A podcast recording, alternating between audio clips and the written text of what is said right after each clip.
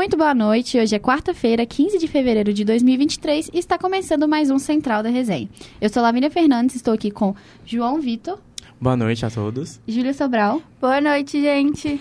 E o termômetro aqui no São Gabriel marca 27 graus. E antes de começar, vou dar aquele recadinho de sempre. Siga a gente lá no Instagram, arroba Central da Resenha, e acompanhe os nossos episódios lá no Spotify. Bora para as notícias do dia? É, hoje a gente vai começar com cidades, porque está bem recheado de notícias. O que você tem pra gente, João? Bom, Lavínia, o empresário Edras Jonatas dos Santos, que ficou marcado por chorar durante o desmonte do acampamento na Avenida Raja Gabaglia, em Belo Horizonte, tem mandado de prisão expedido pela Polícia Civil nesta manhã, na manhã desta quarta-feira. Ele foi procura procurado em sua residência no bairro Santa Amélia, região da Pampulha, mas foram encontrados apenas inquilinos do empresário. Edras segue foragido após ter, após ter saído do país e ter o passaporte cancelado pelo ministro do STF, Alexandre de Moraes.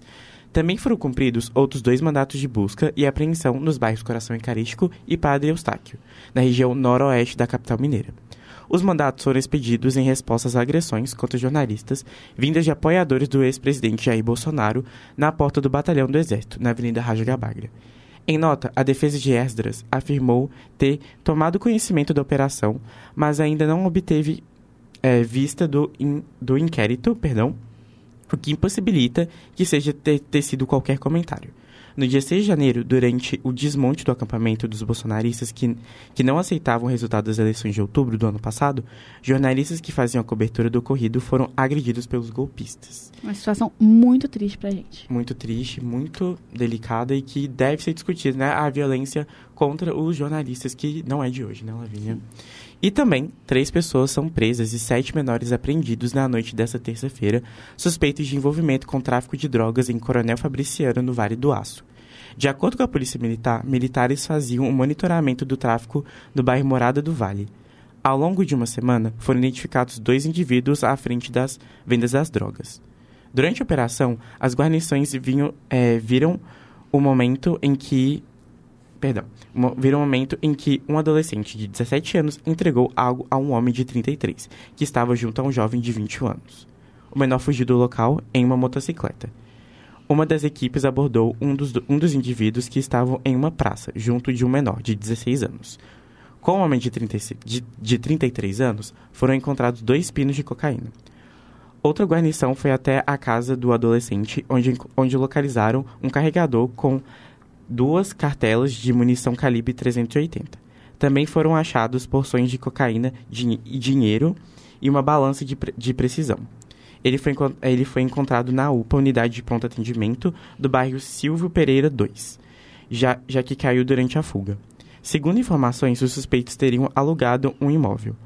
No local foram encontrados barras de maconha, balança comercial e material para o preparo da cocaína. Além disso, foram localizados porções de crack e cocaína, uma pistola calibre 380 e uma moto que foi apreendida.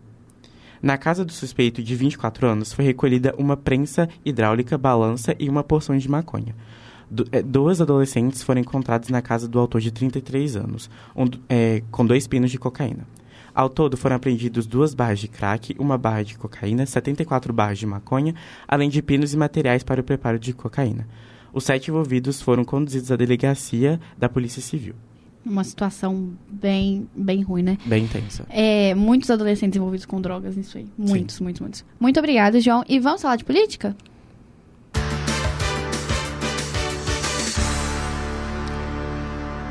Lula afirma que o governo deve anunciar novo Bolsa Família na semana que vem. Conta mais pra gente, Gustavo.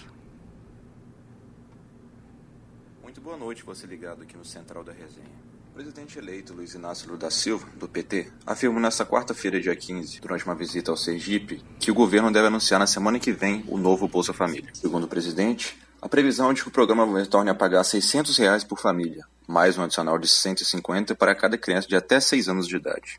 Apesar do presidente não ter dado mais detalhes sobre o retorno do programa social, o ministro do Desenvolvimento Social, Wellington Dias, disse nessa última segunda-feira, dia 13, que o modelo do programa está pronto para avaliação de Lula. Durante a mesma ocasião, Dias também afirmou que o retorno do Bolsa Família pode ser feito por meio de uma medida provisória, devido à importância do tema. O atual governo parece querer retomar iniciativas que foram criadas durante o governo do PT e que foram substituídas por iniciativas similares durante o governo de Jair Bolsonaro. Um exemplo disso foi quando, nessa terça-feira, dia 14, durante uma visita à Bahia, o presidente eleito assinou uma medida provisória do novo Minha Casa Minha Vida, que havia sido substituído pelo programa habitacional Casa Verde e Amarela. Já no caso do Bolsa Família, o programa deve substituir o Auxílio Brasil, no qual Bolsonaro criou um auxílio, nos moldes do Bolsa Família, e decidiu modificar o nome do programa. Vale ressaltar também que, enquanto o novo programa não é regulamentado, na verdade o Bolsa Família serviria como uma manutenção do Auxílio Brasil. Logo, as mesmas 21 milhões de famílias vulneráveis deverão continuar recebendo o pagamento durante os próximos três meses. Sobre a elegibilidade do programa, ela é distribuída em dois grupos. O primeiro, formado por pessoas em situação de extrema pobreza, cuja renda familiar per capita chega a apenas 105 reais. O segundo, consiste nas pessoas em situação de pobreza com renda familiar per capita entre 105 reais a 210 reais. E agora o que nos resta é aguardar até a semana que vem para que o governo anuncie oficialmente o programa e saibamos de mais detalhes. Eu sou Gustavo Prado, para o Central da Resenha. Muito obrigada, Gustavo. E agora a gente vai voltar para as cidades. Fala mais para a gente, João.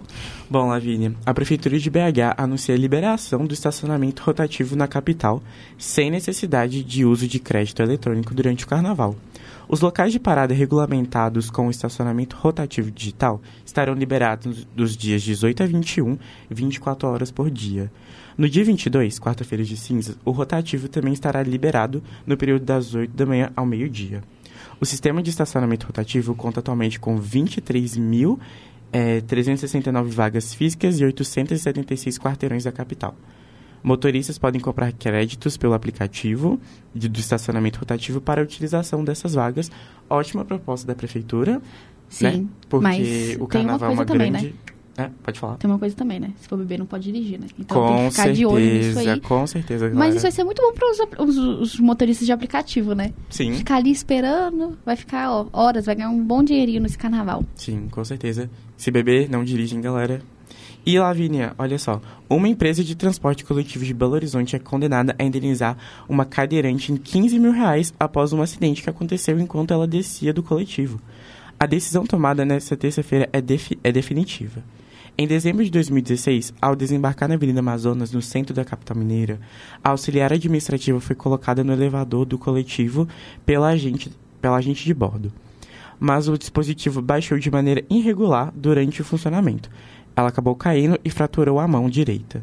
Segundo a empresa, nem o motorista nem a cobradora agiram com imprudência, negligência ou imperícia na condução do veículo.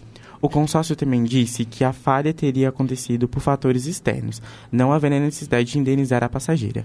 Em primeira instância, o juiz responsável pelo caso afirmou que haviam provas suficientes para, para a queda, que foi causada por uma possível falha mecânica.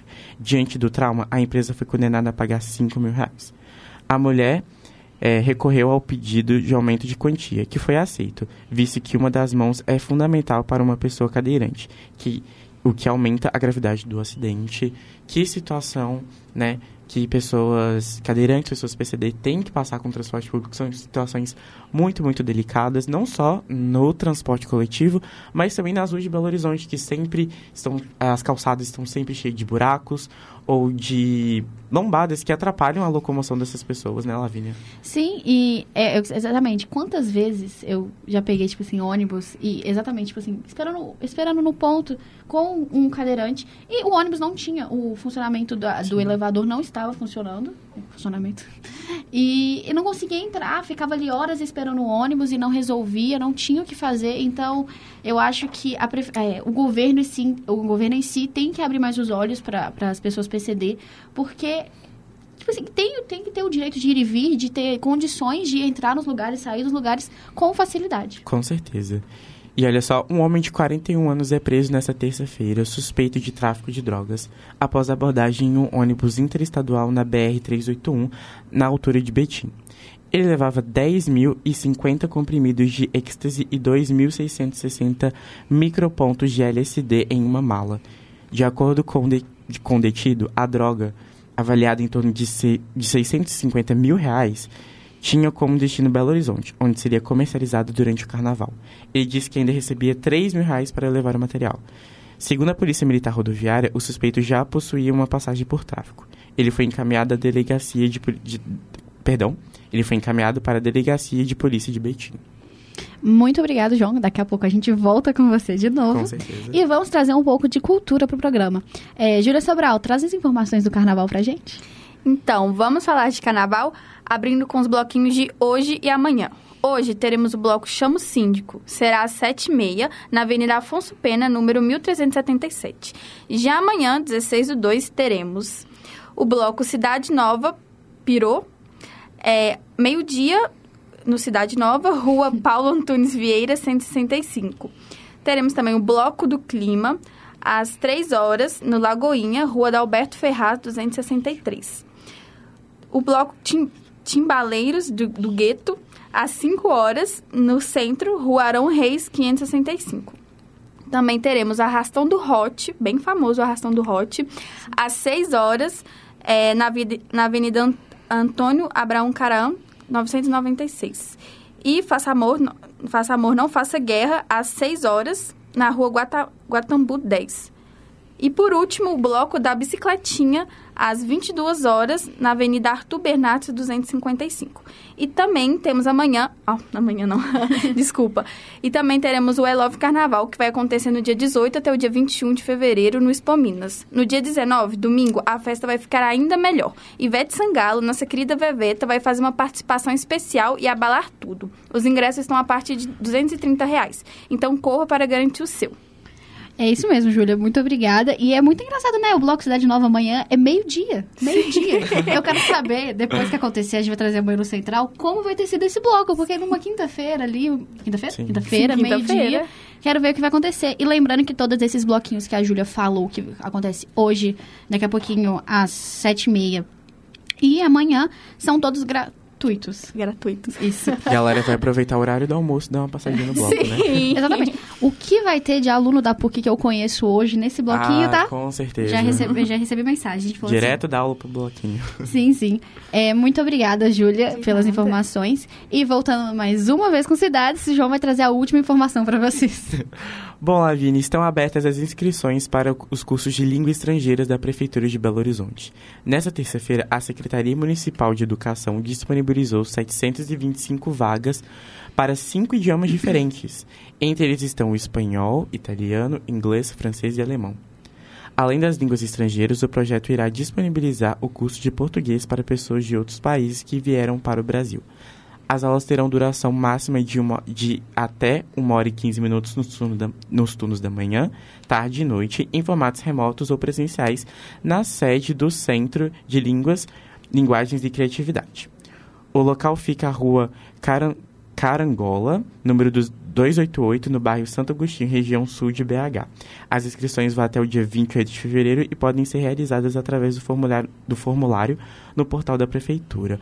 Ótima iniciativa, né? Nós, como estudantes de comunicação, nós sabemos o quão é importante é, a habilidade de ter uma língua estrangeira, né? Então, ótima iniciativa da prefeitura. Não, a gente como estudante de, de comunicação e mais ainda de jornalismo, Sim. porque um jornalista não sobrevive só falando português mais não. Tem que saber pelo menos um inglesinho ali básico. Vira uma necessidade, né? Sim, uma Sim. necessidade totalmente. E é muito bom também o fato de abrirem pra- de língua portuguesa também. Porque eu acho que, a- ao mesmo tempo que vai abrir para pessoas que, estrangeiros que vieram para cá, muita gente que não teve oportunidade de estudar, veio do interior para BH, Sim. vai conseguir fazer essas aulas e vai melhorar muito e vai ajudar em achar emprego e tudo mais, né? Sim, com certeza. Muito obrigada hoje pelo esse plantão de cidades, João. Vocês, Imagina. ó, um, um um jornalista prazer. completo aqui com a gente. Sempre um prazer. E agora a gente vai falar do caderno mais movimentado, é, que é o esporte. O que você traz pra gente, Cauã?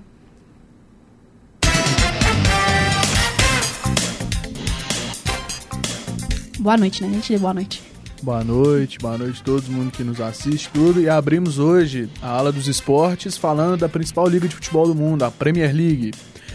Bem, a grande surpresa é que City e Arsenal se enfrentam pela liderança e o City tá dando um couro no Arsenal, 3 a 1 com gols de saca pelo, é, pelo Arsenal de pênalti e os três gols do City sendo do De Bruyne, o Grealish e o Haaland, o Majin Buu robô. Bem, a gente vale a pena falar um pouco sobre que o City ele tá empatado com o Arsenal, mas o Arsenal tem um jogo a menos. E ele está mais ou, eles estão em si a mais ou menos 5 pontos de vantagem do United, que é o terceiro colocado. Olha, meu cara. E falando agora da princi- agora falando do maior continental do mundo, falando de Champions League. Bem, as informações que a gente tem desde os jogos de ontem é que o Milan ganhou do Tottenham de 1 a 0, uma vitória magrinha, mas tranquila. Lembrando, o Milan está, digamos, em reconstrução, lembrando dos altos tempos de Kaká e de Ancelotti em 2007. O Bayern, para surpresa de zero pessoas, ganhou do PSG, que acho que com dinheiro tem uma tradiçãozinha. E ao mesmo tempo que conseguiu fazer um gol, também conseguiu ter um expulso. O gol foi do Koeman e a expulsão do Pavard. E também a gente tem que o Benfica, os, um dos três maiores de Portugal, está ganhando de 1 a 0 em cima do Bruges, da Bélgica. Que teve gol anulado já. Teve gol anulado, bom lembrar. Essa, a Foi... volta, desculpa, Cauã. A volta da Champions está sendo marcada por gols anulados. Ontem Ou o PSG seja, teve dois. ódio do torcedor, porque todo mundo quer matar o, té- o técnico, não, o árbitro. O, ar, o Tottenham. E o gol do Benfica foi de João Mário de pênalti aos 51 minutos. E também, em tempo real, tem o jogo entre Borussia Dortmund, o amarelão da Alemanha, com o Chelsea, que está em 0 a 0 para surpresa de ninguém. É a mesma coisa que eu falei ontem e volto a repetir, que é o caso do City do PSG. Dinheiro não compra tradição. Os caras podem ter ganhado, mas não é surpresa se eles perder. E é as principais que a gente tem hoje, falando da Europa e também esperando ansioso a volta do Campeonato Brasileiro, porque todo mundo quer ver o time batendo nos principais campeões do país. Exato, saiu a tabela, bom, né? bem lembrado, nosso setorista vai falar disso hoje. É com você lá, Beninha. Então, é, agora chamando o setorista, o nosso Rafael César, o Ralf, né? Vai trazer tanto o Cruzeiro quanto o Atlético. Boa noite, Ralf.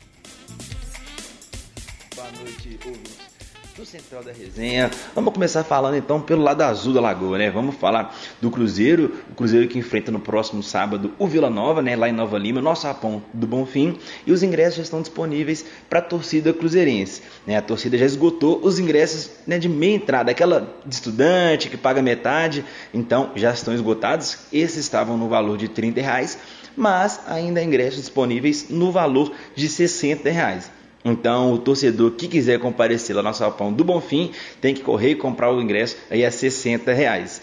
Né? E uma outra notícia para o torcedor cruzeirense, agora né, uma notícia boa, é o retorno né, do goleiro Anderson e também do meio-campo Matheus Vital. Ambos estavam com lesão, já foram liberados pelo departamento médico e entram naquele período de transição, naquela parte física, de aprimorar né, para conseguir ficar à disposição do Pesolano. Mas quem voltou e já está à disposição do Pesolano são os Crias, né, os Crias da Toca, o Estênio e o Kaique. Ambos estavam com a seleção brasileira sub-20, que foram campeão do último sul-americano, né, no último domingo, já retornaram, inclusive já treinaram hoje e são peças importantes aí, né, para o elenco do Cruzeiro para ajudar essa rodagem, principalmente o Kaique, lateral esquerdo, uma posição um pouco carente, uma posição que o Pesolano chegou a improvisar em algumas partidas.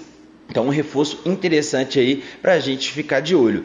E uma notícia ruim, né, triste, é a lesão do, do Gasolina. Realmente, ele saiu lesionado no jogo do último clássico de segunda-feira e foi constatada uma lesão no joelho. Vai precisar de passar por cirurgia.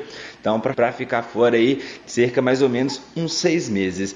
E rodando a Lagoa, né, indo agora para o lado alvinegro, ou melhor, né, rodando o Independência, né, que é essa treta toda de estádio, mas indo agora para o lado alvinegro, o lado do Atlético, que deve anunciar né, nas próximas horas a contratação do lateral direito Renzo Saravia e também do zagueiro Maurício Lemos. O Saravia já treinou com o Cudê, né? O argentino treinou com o Cudê tanto no Racing da Argentina quanto no Internacional de Porto Alegre teve bons resultados. Depois o Saravia foi para o Botafogo, não conseguiu ir muito bem e saiu de lá né, sem deixar saudades nenhuma e agora estava disponível no mercado e chega de graça. O Maurício Lemos, ele é do Fenerbahçe lá da Turquia. O campeonato turco está parado devido à tragédia, né, o terremoto que já deixou milhares de mortos, mas ele também não estava sendo aproveitado pela equipe do Fenerbahçe. Então eles não dificultaram né, de menor maneira a saída. O Maurício Lemos é, conseguiu sair tranquilo. Resta saber se ele vem por empréstimo de seis meses ou então se ele já conseguiu uma liberação. Do porquê? O contrato dele com o time turco ia até o meio do ano.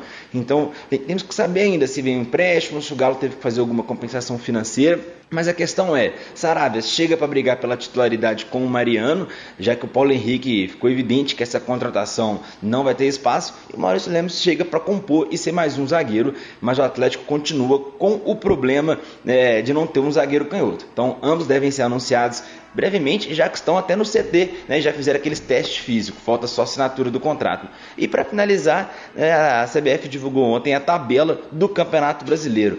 O Cruzeiro estreia fora de casa contra o Corinthians lá em São Paulo e o Galo estreia em casa contra o Vasco. Então, dois grandes clássicos interestaduais, já começar o brasileiro daquele jeito pegando fogo. E o clássico mineiro, né? O clássico estadual acontece na nona rodada e na vigésima oitava.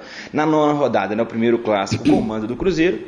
E o segundo clássico da vigésima oitava rodada, comando do Atlético. Esse que deve ser o primeiro clássico né, na nova arena, na Arena MRV do Atlético. Rafael Souza, para os estúdios PUC Minas. Muito obrigado, Rafa. É, e agora o Cauã vai trazer aqui ó, um plantãozinho na hora. Vai lá, Cauã. Foi só porque eu falei do Dortmund e Chelsea que o ADM, ADM, ADM fez um gol lindo tirando do goleiro. 1 a 0 Borussia. E vamos seguir, né? Ver se teremos mais surpresas no jogo, mais surpresas na rodada, ou vai ser uma vitória magrinha. Seguimos com você, o jogo na Alemanha, bem lembrado. Muito obrigada, Cauã. E trazendo, completando mais a nossa editoria de esportes, é, hoje também saiu informação, né, que o Ronaldo e o Cruzeiro tinham voltado a, a negociar com a Minas Arena em relação a, mandar os jogos lá pro Mineirão. Então, pro torcedor cruzeirense, agora é uma hora que vai saber né, o que vai acontecer, se vai conseguir sair essa, essa negociação, se, se, o Cruzeiro vai voltar a jogar no Mineirão, que é uma coisa muito boa para os torcedores, por causa Vou bater no Cauã. Ele tá aqui falando na minha frente. Mas voltar a jogar no Mineirão, porque pelo número de sócios e o tamanho da dependência, eu acho que tá meio difícil para todos os torcedores acabarem comprando ingresso. Ué, vocês podem jogar na arena também, é só me pagar o aluguelzinho ali tranquilo. Vou estar ignorando sua, o seu comentário. E falando um pouquinho sobre uma polêmica que saiu essa semana no mundo do esporte, o Tom Bense confirmou o afastamento do volante Joseph, suspeito de participar de um esquema de manipulação de resultados da partida da Série B do Campeonato Brasileiro do ano passado. A decisão ocorreu um dia após o Ministério Público deflagrar a operação Penalidade Máxima contra um grupo que teria oferecido dinheiro a jogadores para manipularem resultados por meio de ações em campo, como cometimento de pênaltis. É, em nota divulgada nesta quarta-feira, o Clube de Tombos, zona da, da, Zona da Mata Mineira, afirma que está à disposição das autoridades para auxiliar as investigações e não compactua com a conduta investigada. Além de Joseph, outros quatro jogadores que atuaram na Série B do ano passado são suspeitos de envolvimento no esquema. O volante foi revelado no América e teve uma passagem pelo Cruzeiro. Os jogos suspeitos de manipulação são válidos pela última rodada da Série B do ano passado, Criciúma e Tombense, Sampaio Correia e Londrina, Vila Nova e Esporte. Até o momento, apenas os jogadores são investigados. Os clubes, a princípio, estariam isentos de punições. A gente quer ver o que vai acontecer, né? Porque é, com essa toda essa investigação, quando rolou, todo mundo ficou assim meio que deu um choque no mundo esportivo, mas a gente espera que a gente descubra o que aconteceu, que os clubes não têm envolvimento com isso, né? É muito importante. E que os jogadores, o Joseph e os outros jogadores que estavam envolvidos, sejam punidos. E essas foram as principais. Ah, não, pera, desculpa, gente. O Rainer tem uma informação aqui para trazer pra gente. Vai, Rainer. É, eu não vou nem entrar na câmera, não, que eu tô com preguiça, tá?